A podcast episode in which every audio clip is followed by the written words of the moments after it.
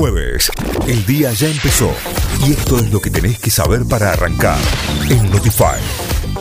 Vamos a las noticias. Horas decisivas en el gobierno nacional. Varios ministros y altos funcionarios pusieron su renuncia a disposición del presidente. El, primero fue el ministro del Interior, Guado de Pedro, y luego siguieron el ministro de Ciencia y Tecnología, Roberto Salvarezza, el de Justicia, Martín Soria, el de Desarrollo Territorial y Hábitat, Jorge Ferraresi, la directora del PAMI, Luana Volnovich, la directora ejecutiva de ANSES, Fernanda Raberta, y la secretaria de Comercio Interior, Paula Español.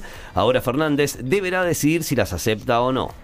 Comienzan los próximos días la vacunación a adolescentes sin factores de riesgo tras la distribución de más de 100.000 vacunas del laboratorio Pfizer en todo el país y la llegada de un segundo lote de 160.000 de estas dosis. Autoridades provinciales informaron que los operativos de inmunización se ampliarán a personas de 17 años sin factores de riesgo. Murieron 153 personas y se registraron 2.510 nuevos contagios de coronavirus en el país.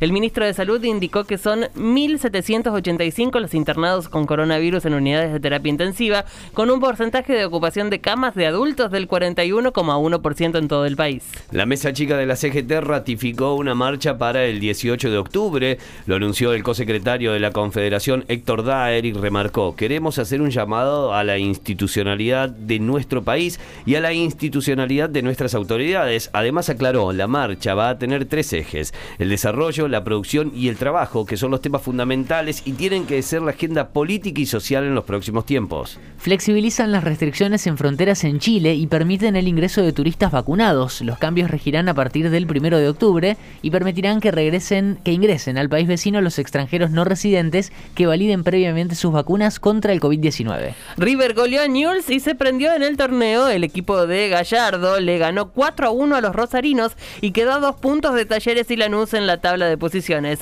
El otro que también ganó y se prendió es Estudiantes, que derrotó 2 a 0 a Unión.